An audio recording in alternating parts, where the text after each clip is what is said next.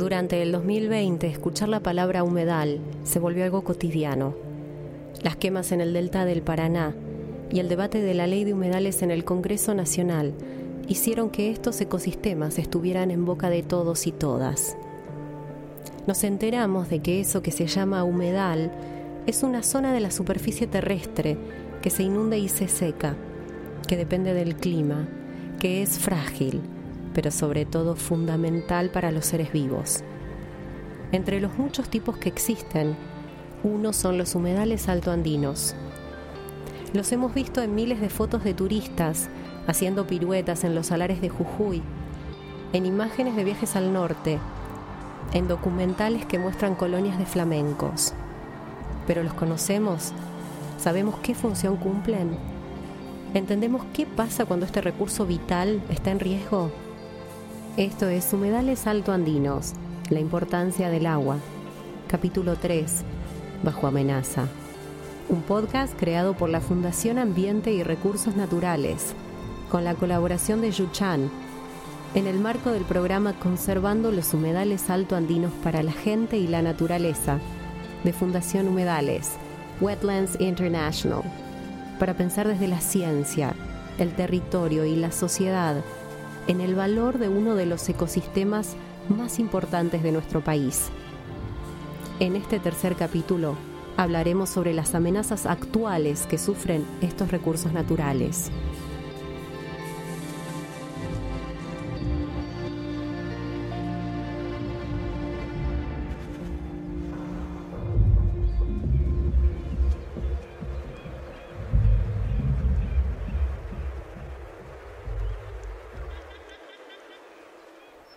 Ubicados en la cima de algunos de los sistemas fluviales más importantes de la región. Los humedales altoandinos almacenan y regulan el agua que fluye aguas abajo, proporcionan pastizales para la cría de ganado doméstico, proveen fibra vegetal, alimento y combustible a las comunidades locales, capturan el carbono y representan un patrimonio cultural invalorable. En los últimos años, la minería a través de la extracción de litio y el cambio climático se convirtieron en la principal amenaza de estos ecosistemas, poniendo en riesgo su existencia, así como a la de las comunidades que dependen de ellos para vivir. Patricia Marconi es doctora en ciencias biológicas y presidenta de la Fundación Yuchan, ONG del noroeste de Argentina, dedicada a la conservación en yungas Chaco y Andes. En 1996, junto a administradores de áreas protegidas, profesionales de las ciencias biológicas e investigadores de universidades, formaron Grupo de Conservación Flamencos Altoandinos, una organización que trabaja de manera coordinada y conjunta hasta hoy, y que fue clave para pensar en la conservación de la zona. Esto nos cuenta sobre cómo funciona el equilibrio de generación de agua. Eh, estamos hablando de dos ecorregiones. La ecorregión Puna, que se extiende entre los 3.000 metros sobre el nivel del mar y los 4.200 a 4.500 metros sobre el nivel del mar.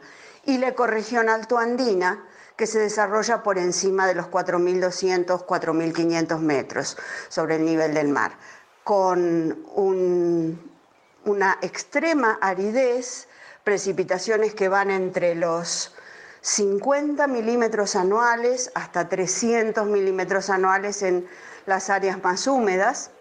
Y esas precipitaciones además están concentradas durante los meses de verano, básicamente enero y febrero. Eso da condiciones de extrema aridez y de un balance hídrico negativo durante casi todo el año, es decir, evapora siete veces más agua de la que ingresa al sistema. ¿Dónde está el agua en la puna? Básicamente, el 98% del agua en la puna es agua subterránea. Es agua subterránea con distintos grados de salinidad. Y además, las aguas que contienen son aguas premodernas, aguas que tienen más de 60 años, aguas fósiles. que eh, son un recurso no renovable. Cuando estas aguas se extraen, no tienen reposición. En este escenario de extrema aridez, de aguas fundamentalmente subterráneas, se instala la minería de litio.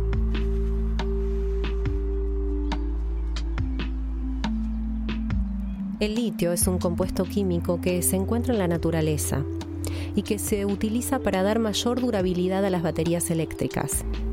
Actualmente es un mineral muy asociado a la oportunidad de una transición energética. Marcelo Stico es geólogo por la UBA, docente e investigador en temas ambientales. Además, asesora a comunidades originarias en el norte del país con la problemática del agua y el litio. Nos explica por qué la extracción de litio afecta a los humedales altoandinos. Bueno, porque buena parte del litio está, eh, no está en una roca dura, está disuelta en el agua, en el subsuelo, debajo de los humedales eh, denominados salares eh, del subsuelo en el norte de Argentina, Chile y sur de Bolivia, que se llama el Triángulo del Litio y la amenaza es que eh, las intervenciones eh, físicas, digamos, mediante pozos, caminos, eh, cañerías, altera totalmente los, los humedales en los cuales se va a extraer el litio del, subsuelo. Está siendo visto como la solución, la solución, una sola, única, la panacea a todos los problemas actuales vinculados a la agenda climática. Quien habla es Pia Marchesiani, abogada docente de la Facultad de Derecho de la UBA y directora del área de política ambiental de la Fundación Ambiente y Recursos Naturales, FARN. Entonces, lo que nos pasa es que el litio viene a cumplir una cantidad de expectativas sin cuestionamiento, sin cuestionamiento, eh, sin pensar que no nos sirve o que no tenemos que apostar a una movilidad individual donde cada persona eh, anhele tener un vehículo para moverse de un lugar a otro, sino tener sistemas públicos colaborativos que nos sirvan y que nos permitan trasladarnos cuando haga falta. Entonces hay una cantidad de otras discusiones como de planeamiento urbano, de movilidad, que hay que dar de una manera distinta y no pedirle al litio que simplemente eh, reemplace, se reemplacen los combustibles fósiles por baterías de litio como si nada, sin, sin pensar en nada más. Ariel Genovese es abogado especialista en derecho ambiental y trabaja junto a diversas organizaciones de la sociedad civil investigando las líneas de base jurídica para la conservación de humedales altoandinos en estrecha vinculación con lo que sucede en el territorio. Nos cuenta cuáles son los principales impactos sociales y culturales a los que lleva la extracción de litio. Eh, yo creo que no se está desarrollando eh, niveles de relacionamiento entre sociedad y Estado que permitan el abordaje de políticas comunes, de políticas participativas de políticas que, que, permitan construir participativamente modelos de desarrollo, modelos de desarrollo minero. Las comunidades necesitan ingresos económicos, necesitan acceder a, mejores calidad, a mejor calidad de vida, pero se tiene que hacer en forma participativa. Hasta que eso no se desarrolle, la polaridad entre desarrollo, conservación de naturaleza y calidad de vida va a ser una dicotomía eh, de muy difícil solución. En el caso de Catamarca, la minería de litio comenzó hace más de un cuarto de siglo, con una etapa de exploración en el Salar del Hombre Muerto, con el proyecto Fénix de la Compañía Minera del Altiplano. Su propietario es una empresa multinacional con base en Estados Unidos llamada FMC, que para la producción de litio ha cambiado su nombre a Livent. Este tipo de minería ha generado daños ambientales con el uso y abuso de miles de millones de litros de agua dulce, lo que perjudicó seriamente a la comunidad indígena atacameños del altiplano. Nuestros humedales es algo, nuestras riquezas nativas, nuestras riquezas eh, sagradas para nosotros. A quien escuchamos es Román Guitán, cacique que lidera la comunidad de Atacami del Altiplano. Guitán vive con su familia a la vera del río Los Patos, donde se dedican a la agricultura y la ganadería. Porque nosotros, nuestros humedales, si no tenemos nuestras humedales, nuestros humedales acá en, en nuestra comunidad, en nuestros territorios, para nosotros no es vida. Porque nuestros ganados, nuestra biodiversidad como sea las vicuñas, los suris, los flamencos, lo que sea, vive de los humedales. En relación a los daños ambientales, es importante saber que eh, la empresa minera ha secado de manera irreversible una vega del río Trapiche, que sería una de sus venas, uno de sus brazos, de aproximadamente unos 11 kilómetros, y eso se debe a las enormes cantidades de agua dulce que utilizan las empresas transnacionales en el proceso del litio. A ello se le debe sumar la salmuera extraída del humedal, que también es agua. Escuchamos ahora a Verónica Gostiza abogada especializada en derecho ambiental. Por otro lado, la comunidad indígena que la habita, habita el humedal de manera ancestral se vio directamente afectada. En primer lugar, han sufrido desplazamientos territoriales forzosos. Debieron abandonar sus viviendas ancestrales, las cuales están construidas con eh, de adobe, con piedras, con materiales que tienen que ver con el espacio que ellas habitan. Entonces fueron desplazadas territorialmente por los intereses mineros y también se ve una afectación directa a sus actividades ancestrales económicas. Amelia Clark, psicóloga dedicada a la perspectiva de la psicología comunitaria latinoamericana, nos habla sobre el impacto de la minería en las comunidades altoandinas. Clark señala que el sector minero no reconoce el valor de estos ecosistemas ni a sus habitantes como sujetos de derecho. Una vez que llega una empresa minera a presentar un megaproyecto, se genera el conflicto interno en las comunidades. Estos son lugares postergados, que no cuentan con servicios básicos, donde es difícil comunicarse, los jóvenes cuentan con pocas posibilidades de inserción laboral o comercial, muchos deben migrar para continuar su formación o buscar trabajo. Las intervenciones de las empresas muchas veces se sostienen en medias verdades y no facilitan la comprensión de estos procesos. Entonces el primer efecto es el de la alienación, la sensación de estar en otro planeta en el que no se habla nuestro idioma y no se comparten valores ni costumbres. Es contra estos procesos que las comunidades plantean su primera resistencia y este es uno de los primeros impactos de los proyectos mineros a gran escala. Se estima que los humedales abarcan el 21% de la Argentina, es decir, 60 millones de hectáreas. El problema es que no hay una ley específica que regule su uso y los proteja. En 2020, a partir del debate público que se generó por los incendios en los humedales del Delta del Paraná, fueron presentados en el Congreso Nacional distintos proyectos para avanzar en su cuidado. Hoy hay 15 en discusión y todos plantean crear un inventario de los humedales que existen y el establecimiento de presupuestos mínimos para su conservación, que deberán cumplir tanto el Estado Nacional como cada provincia. Uno de los puntos que aparecen en discusión es la inclusión de los altoandinos en la ley. Ya en 2016, cuando un proyecto logró media sanción del Senado sin ser tratado después en diputados, el lobby minero hizo que fueran excluidos. Ariel Genovese nos habla sobre el lugar que tienen en el imaginario social los altoandinos. Los humedales altoandinos y puneños, los salares, son humedales que, en muchos casos la sociedad no los percibe como tal. Es, una, es un recurso que, merece el mayor de los, de, los, de los reparos en su utilización. Es un, un recurso agua quizás tan más sensible que un glaciar y realmente creo que socialmente y políticamente no se lo percibe como tal. Así que creo que estamos ante humedales de especialísimas características, eh, no considerados en su dimensión. Creo que, tenemos que avanzar hacia contar con instrumentos legales eh, cada vez más sofisticados que, que, que, valoren o que, o que plasmen en normas esta dimensión colectiva, esta, esta noción sistémica de la naturaleza, pero también tenemos que, exigir el cumplimiento por parte del Ejecutivo de políticas ambientales, porque en, estos temas no hay mucho tiempo que perder. El rol del Estado debe ser entonces fundamental.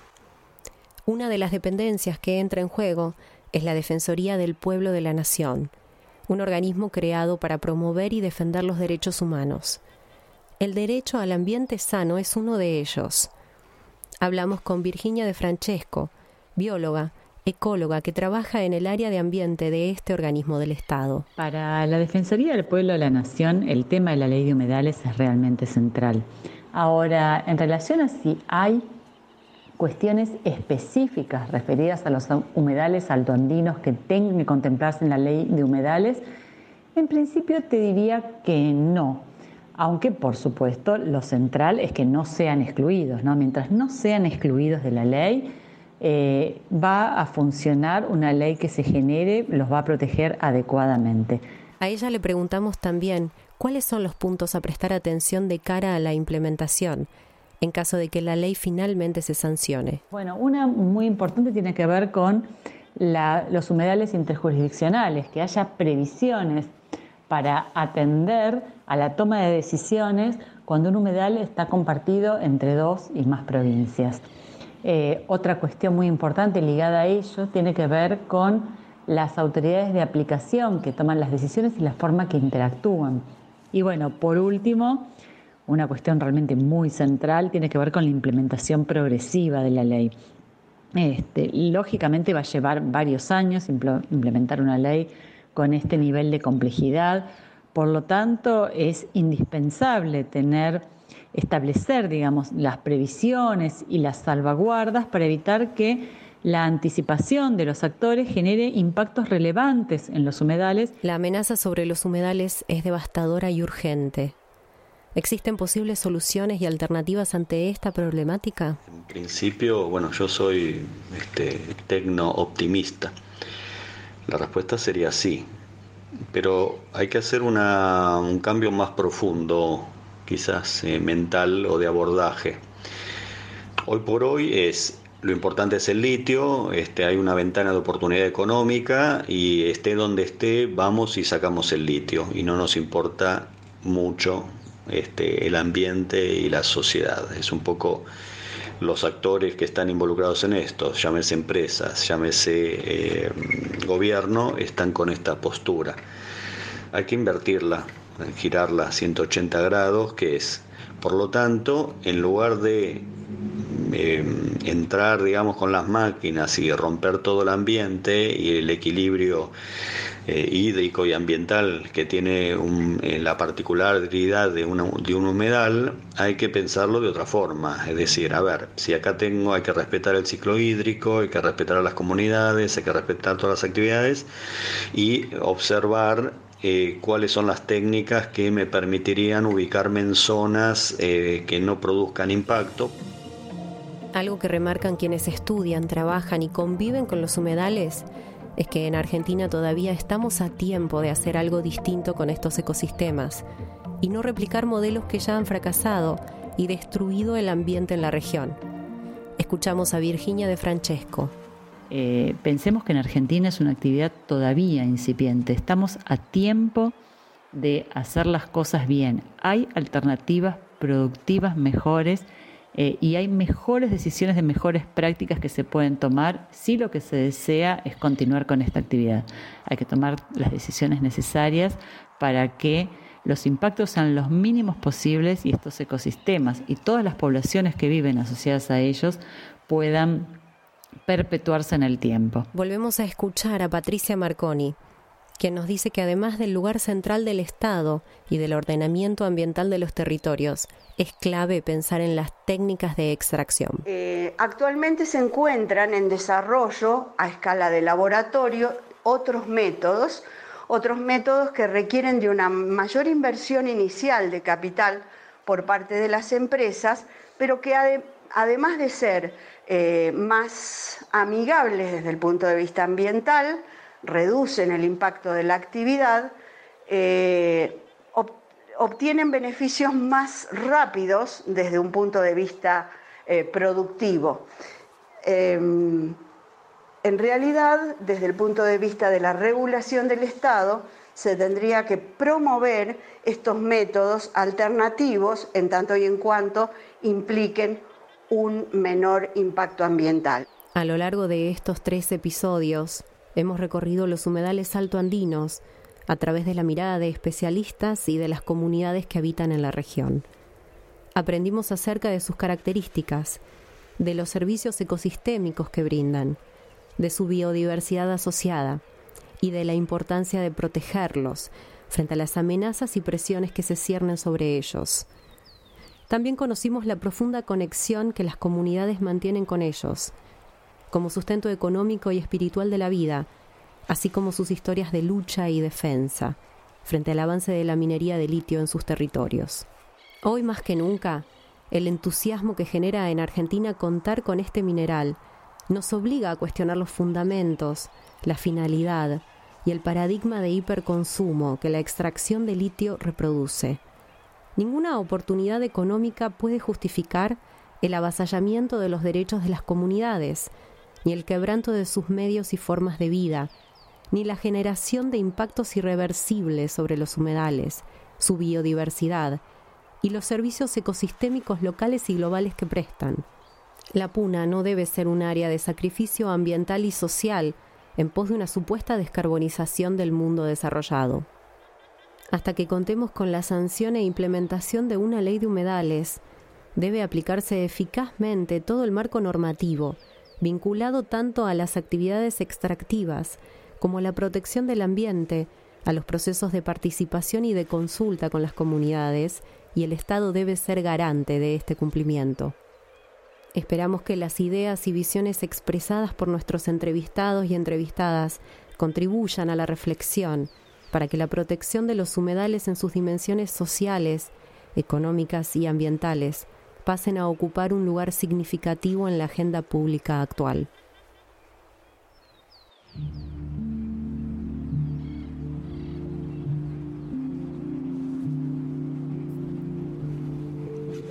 Hasta acá el tercer capítulo de Humedales Alto Andinos, La importancia del agua, un podcast producido por la Fundación Ambiente y Recursos Naturales, con la colaboración de Yuchan y Fundación Humedales, en el marco del programa Conservando los Humedales Alto Andinos para la Gente y la Naturaleza de Fundación Humedales, Wetlands International.